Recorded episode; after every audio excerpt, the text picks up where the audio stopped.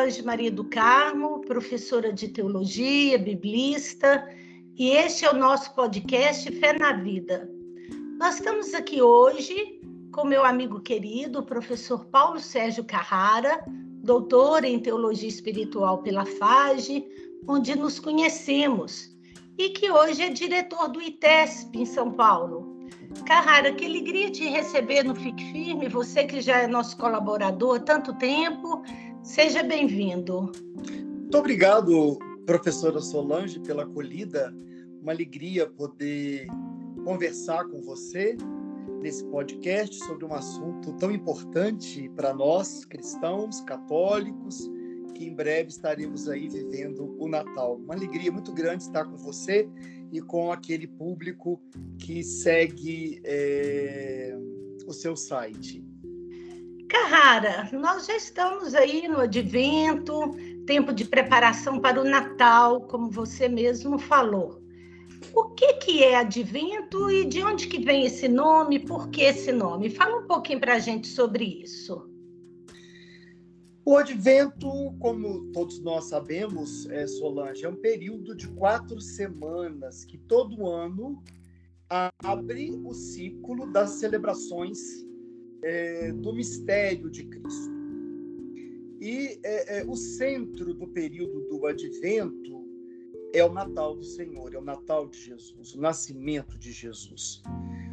E o advento celebra a vinda do Senhor. Daí a palavra advento, vem do latim adventus, que significa chegada.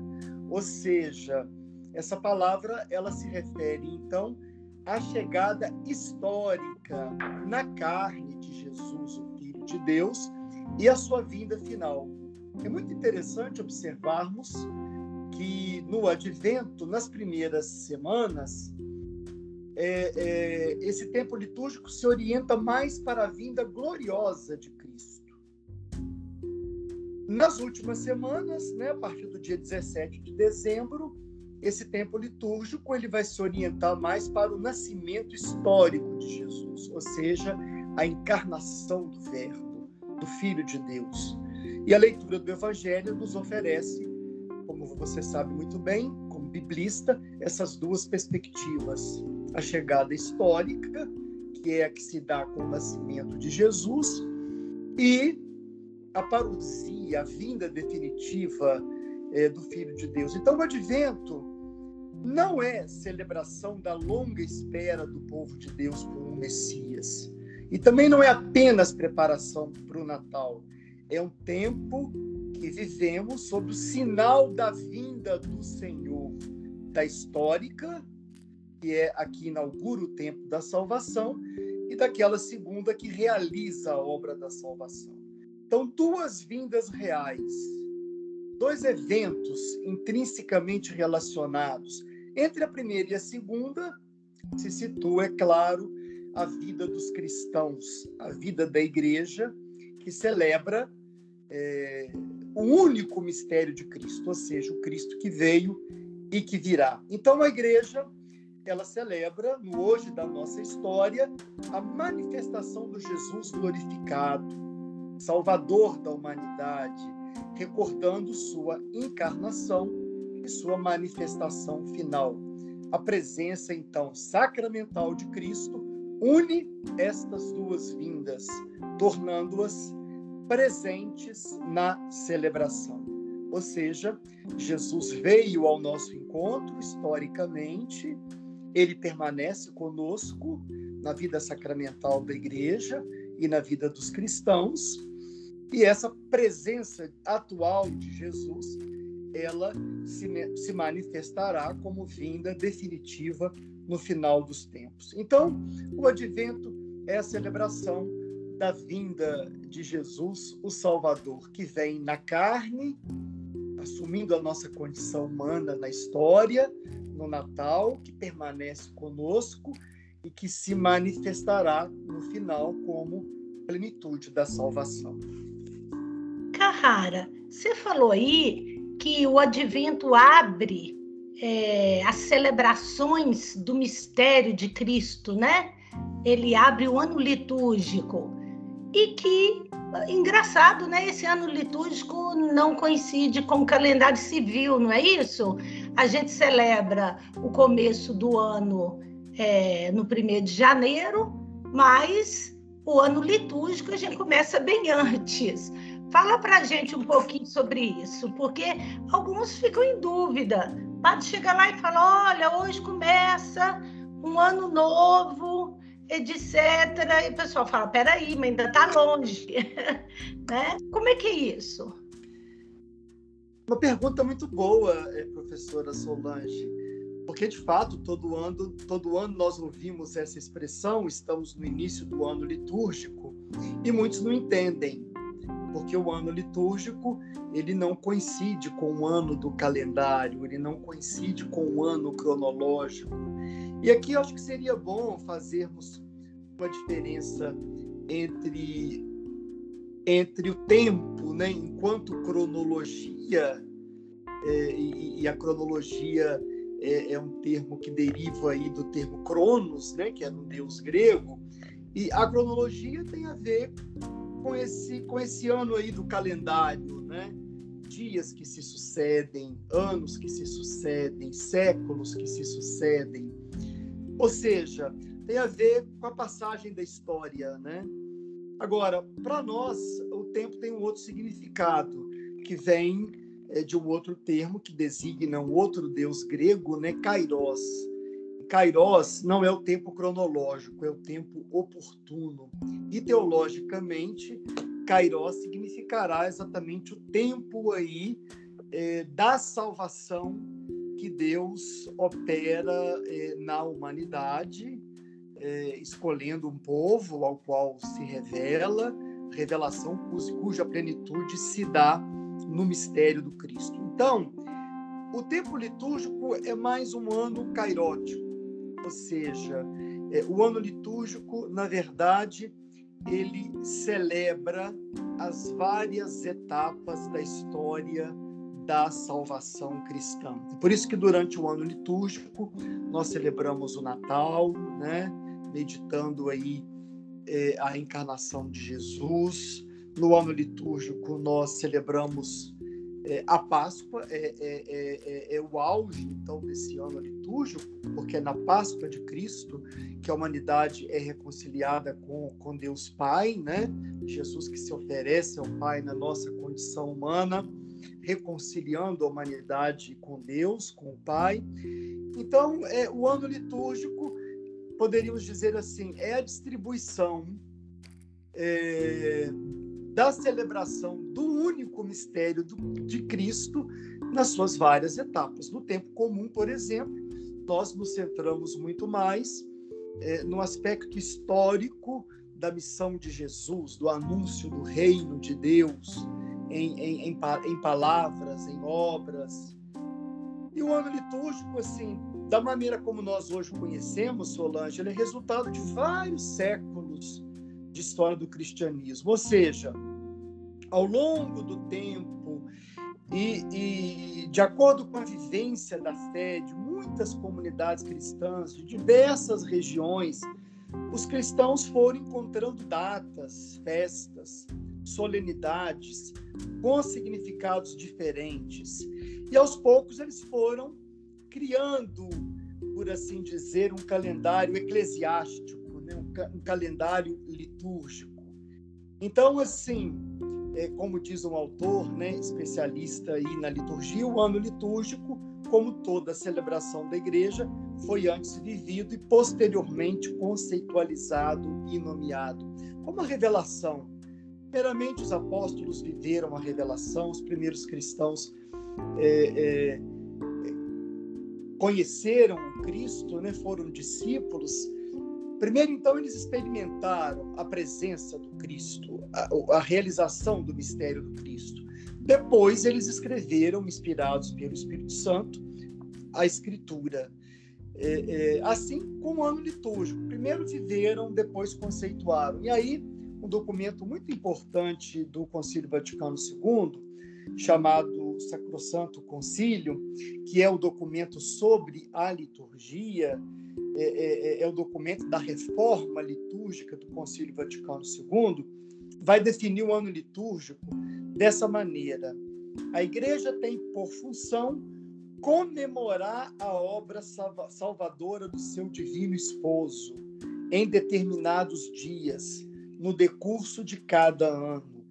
Toda semana, no domingo, justamente denominado Dia do Senhor, a igreja celebra a ressurreição, como faz uma vez por ano, juntamente com a paixão, na grande solenidade pascal. Mas o mistério de Cristo se desdobra por todo o ciclo anual, desde sua encarnação e nascimento até ascensão, Pentecostes e a expectativa cheia de esperança da vinda do Senhor. Então poderíamos dizer que o ano litúrgico é a distribuição é, da celebração do mistério de Cristo é, nas suas diversas dimensões, né, em seus diversos momentos. Claro, nós podemos falar do mistério de Cristo, mas o mistério de Cristo ele comporta diversas dimensões: seu nascimento, o seu batismo por João Batista, o anúncio do Evangelho, a realização do reino, é, é, sua morte, sua ressurreição, ascensão, o envio do Espírito Santo, a parousia. Então, digamos que é, o ano litúrgico é a celebração desse, desse tempo cairótico, dessa entrada de Deus na nossa história cronológica para salvar a humanidade. Então a igreja foi muito feliz ao distribuir aí as várias dimensões do mistério de Cristo durante o ano para quê? Para que nós possamos mistagogicamente ir assimilando e vivendo cada vez mais plenamente a nossa vocação cristã e batismal. Muito grata, Carrara. Que bom, né? A gente poder celebrar o ano inteiro o mistério de Cristo, cada hora sob uma faceta, né? Cada hora com um olhar. E uma das celebrações é a celebração do Natal do Senhor, como nós falamos, que é a celebração do mistério da encarnação que é isso, Carrara? Encarnação. Fala para a gente um pouco mais sobre esse mistério da encarnação. Até porque alguns também confundem com reencarnação. Exatamente, né? E são coisas muito diferentes. É, é muito interessante, professora Solange, é, sem querer desvalorizar as outras religiões, porque eu acho que todas elas são, por assim dizer, uma maneira válida de perceber a presença de Deus no mundo e na história. Então, hoje a igreja é, dialoga com as religiões, reconhecendo tudo que há de positivo nelas, inclusive afirmando que o Espírito Santo também está agindo nelas, né? Então, nós hoje valorizamos muito outras experiências religiosas que não a experiência cristã. Agora, o cristianismo é a única religião que afirma a encarnação de Deus. É, é, nenhuma outra religião afirma isso. Então, aqui estaria, por assim dizer, um dos distintivos do cristianismo. E você perguntava no início o que, que é a encarnação. Você sabe, como teóloga, que muito se pode dizer sobre a encarnação. Mas nós poderíamos dizer assim, sintetizando que a encarnação é um mistério assim maravilhoso, né, que une céu e terra, tempo e eternidade. É, é, a encarnação quer dizer o quê? Quer dizer que Deus se abaixou, se condescendeu com o ser humano, quebrando assim a fronteira entre o divino e o humano.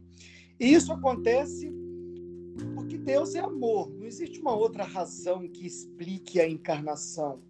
Porque, claro, né, Deus não teria nenhuma obrigação de tratar o homem como ele trata. E o homem também não, não poderia, o ser humano né, não poderia é, apresentar para Deus é, é, uma espécie de um direito de ser tratado dessa maneira e com amor. Então a encarnação ela se explica pela gratuidade do amor. Deus Pai presenteia a humanidade com a vinda do seu Filho. Ou seja, aquele filho que ele gera desde toda a eternidade, como nós rezamos no credo, né, gerado, não criado. Ou seja, é esse filho que o Pai gera desde toda a eternidade que assume a nossa condição humana. Então, o Filho de Deus que vive no seio do Pai é gerado no seio de Maria, no poder do Espírito Santo para a nossa salvação. Então, é importante apontar aqui sobre a encarnação um aspecto que às vezes até nos escapa. Claro, quando falamos de encarnação, estamos pensando aí no Filho de Deus, que se encarna e, e, e encarnado recebe o nome de Jesus, né? É, mas nós temos que pensar que Jesus é, ele tem ele tem uma pré uma pré-existência, né? Ele existe junto do Pai como filho.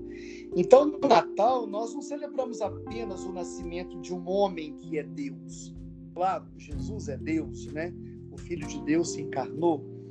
Mas no Natal, nós celebramos o próprio mistério da Santíssima Trindade que nos sustenta. É... Ou seja, é, a encarnação nos revela, inclusive, quem é Deus, né? Que Deus é nosso Pai, porque Jesus chama Deus de Pai. Jesus, no Evangelho de João, ele diz que o Pai o enviou, que ele faz a vontade do Pai, que ele e que a sua hora é a hora de ele voltar para o Pai. Então Jesus, ele se revela o filho, revela que nós somos filhos, que Deus é pai, e Jesus também é, nos promete o envio do Espírito Santo, né? Então assim, nós celebramos no Natal não só o nascimento de um homem que é Deus, mas nós celebramos a própria revelação de Deus a nós, Deus que é Trindade. E essa é a maior graça que poderia nos acontecer Portanto, a graça, ela não pode ser coisificada, ela não é alguma coisa da qual o ser humano possa se apropriar. A graça, na verdade, é o gesto divino, né, que quando o ser humano acolhe, o transforma, o regenera, o liberta do pecado, o liberta da morte. Ao, ao acolher a graça, o ser humano se torna capaz de viver em comunhão é, com Deus Pai, né, em Cristo, pelo Espírito Santo. E essa graça de Deus no Natal, nós é, descobrimos que ela se aproxima de nós na fragilidade do menino Jesus. É uma graça que, ao se aproximar né, é, do ser humano, mostra a grandeza de Deus, mas na simplicidade de uma criança, como está no texto bíblico. É tão bonito, né? Um menino nos foi dado. Quem é esse menino? É o Verbo, como dirá João, né? Que se fez carne e veio habitar entre nós. Então, a encarnação nós poderíamos dizer que é o próprio Deus se entregando a nós na vida entregue do Filho. Uma vida que o Filho viverá até a morte por amor ao Pai e por amor a nós. Essa vida que o Pai, depois que o Filho a entrega, recupera e entrega para todos nós, né, que acolhemos na fé através aí da presença do Espírito Santo em nós. Então, eu acho que o mistério da encarnação, ele deve ser entendido, se falamos teologicamente, como a autodoação de Deus ao ser humano na pessoa do Filho, ou seja, é Deus, como diz João, se entregando a nós, é, entregando a nós aquilo que lhe é mais próprio, o Filho. Então, o mistério da encarnação é talvez, com certeza, aliás, né, é um dos maiores mistérios assim é, da nossa fé cristã, porque nós cremos que Deus veio ao nosso encontro, assumindo a nossa condição, para nos salvar desde essa condição. E Ele o faz por amor, né? por amor, por misericórdia. A vida de Jesus será sempre uma vida entregue ao Pai por nós, até mesmo a sua morte na cruz. morte na cruz que o Pai vai aceitar, né? E, e vida, então aí do ressuscitado que chegará até nós, que vai inclusive é, provocar o nascimento da igreja e que é o grande dom que o Pai poderia nos fazer. O Carrara, você falou várias vezes que a encarnação é graça, que Deus não tinha obrigação de nos amar, que a gente não tinha nem o direito de pleitear que ele nos amasse, porque isso tudo é pura gratuidade dele, né? Ele age na mais pura gratuidade. Até me lembrei daquele livro que nós dois traduzimos juntos, uma experiência bacana, né? No livro do André Fossillon, O Deus Desejável, que foi publicado pela Loyola, que é um livro lindo, e ele trabalha muito isso, o mistério dessa graça de Deus. Que tudo é graça, a gente não tem direito de exigir nada, e Deus, no seu amor, se dá, se entrega sem cobrar nada, oferece de graça, né? A salvação, a vida do Cristo. É tanta gratuidade, é um amor tão desmedido, que eu fico me perguntando como que nós podemos nos celebrar, nos preparar para celebrar esse mistério no Natal, porque é um amor que ultrapassa a nossa compreensão, né? Ele é maior do que o que nós podemos abarcar. Que, você nos aconselha, assim, como preparação, como fazer esse caminho de preparação no advento, né, para a chegada do Senhor? Ótima pergunta, é, Solange. É de fato, né? Quando nós pensamos no mistério da graça de Deus, nós ficamos extasiados, porque é algo que ultrapassa toda a nossa medida, é algo que não cabe na nossa inteligência. E é interessante, né, que eu acho que nós cristãos, nós não podemos viver um egoísmo da graça, pensar que a graça é só para nós. Hoje há até alguns grupos né, de cristãos católicos dizendo que a salvação e que a graça, portanto, é só para aqueles que estão na igreja. Isso é um egoísmo é, é um egoísmo soteriológico, teologicamente, poderíamos dizer. Eu poderia aqui, dizer que é uma apropriação indevida, né? Totalmente indevida, porque o cristão tem que pensar assim: tudo aquilo que Deus fez é, por nós cristãos é, na verdade, o que ele fez pela humanidade toda. E a graça de Deus chega a todos e inclui a todos, ela é inclusiva. Então nós não podemos pensar numa salvação só para nós. E Deus é tão bom, tão bom, né, Solange, que o próprio Jesus diz assim: Deus é bom até para os maus. Isso é fantástico. Porque quando Jesus diz que, que Deus é bom para os maus, Jesus está dizendo assim: o amor de Deus é tão gratuito que ele não espera o ser humano ser bom para amá-lo. Ele o ama.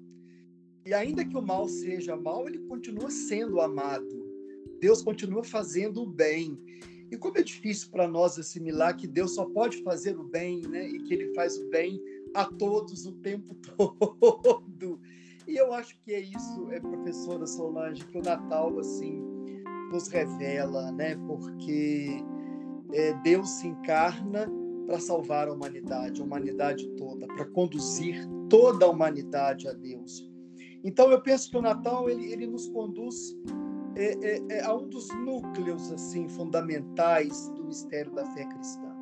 E aí então assim falando mais de maneira um pouco mais prática, para celebrá-lo é, é, não basta enfeitar a nossa casa, né? não basta dar e receber presentes, não basta preparar uma bela ceia. Claro, tudo isso faz parte da celebração do Natal. Agora, os cristãos, buscando o significado mais profundo e fazendo do Natal, fazendo memória aí do nascimento do Senhor, é, eles sabem, né, é, é, que o aniversariante vai estar ausente de muitas ceias, né? Ele até permanecerá esquecido. E como nós vemos, tudo agora no Brasil, nós vemos que Herodes vai continuar a matança dos inocentes, né? Agora, é, então, Deus Pai, né, que nos dá o seu Filho no Natal, ele espera que nós enfeitemos o nosso coração para receber o menino Jesus, para receber o seu Filho. Então, celebrar o Natal eu acho que exige a abertura do nosso coração para acolher Jesus.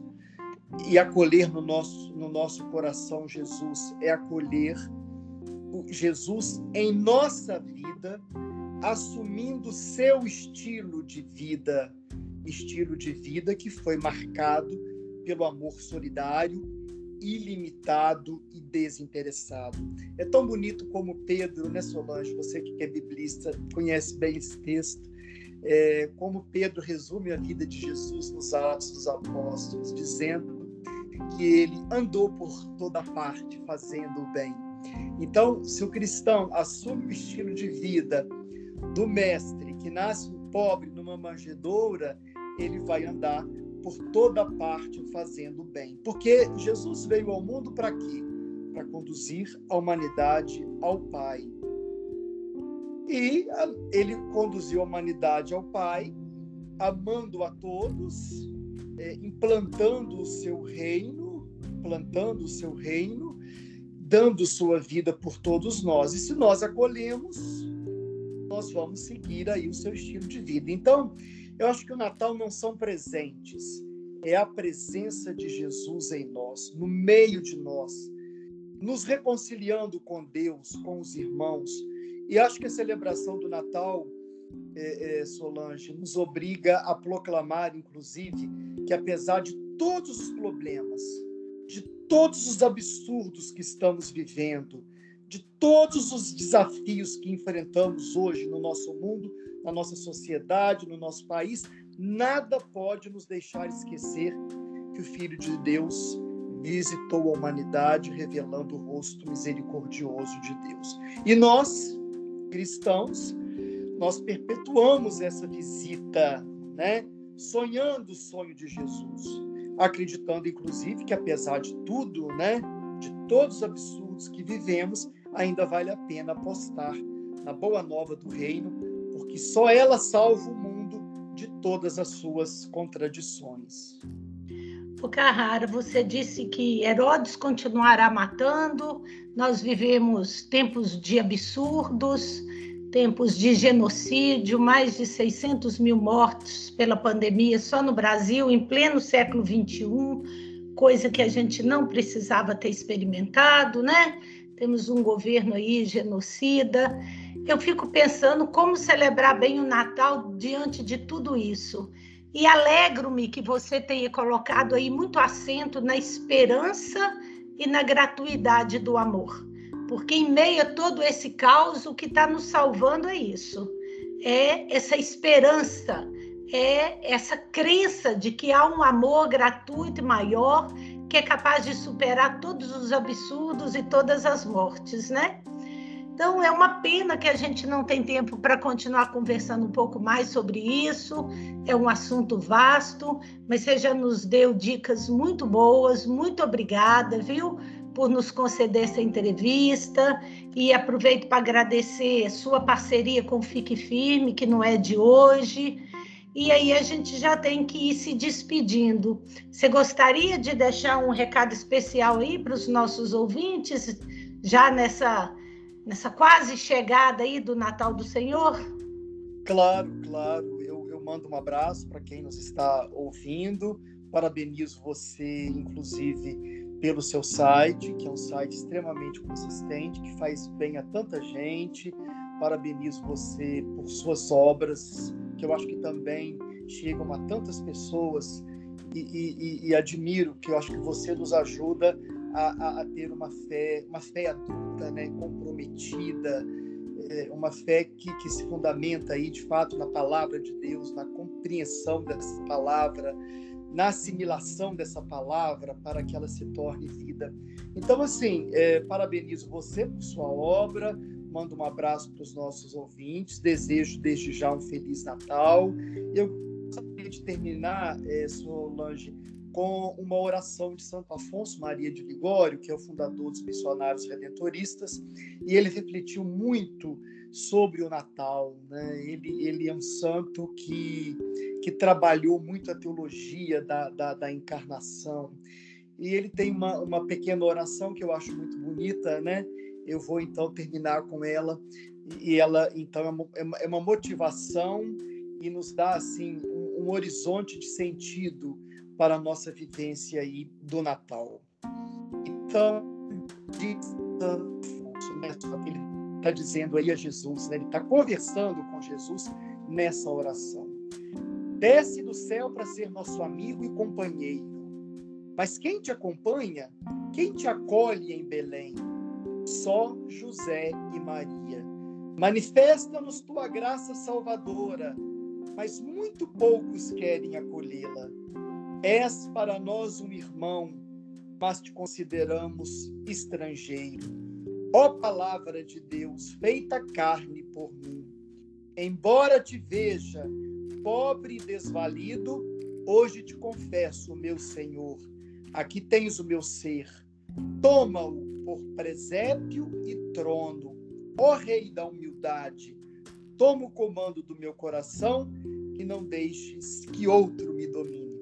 Então, que não sejamos dominados pela idolatria do dinheiro, do poder, do sucesso, do domínio, mas que aprendamos a lição de humildade que Jesus nos dá aí com o seu nascimento num presépio e que esse nascimento transforme a nossa vida e nos motive a assumir o seu estilo de vida, né? Que tenhamos o nosso coração humilde e manso é, como o seu, fazendo o bem a todos. Carrara, muito obrigada. Fico até emocionada com suas palavras, com seu incentivo. Muito obrigada também por me conceder essa entrevista, por gravar esse podcast conosco. Foi um prazer bater um papo com você, mesmo que seja aqui por esse canal da mídia, né? E reencontrá-lo. Viu? Um bom Natal para você também. Um abraço para todos os nossos ouvintes e até o próximo podcast, se Deus quiser, o nosso podcast Fé na Vida.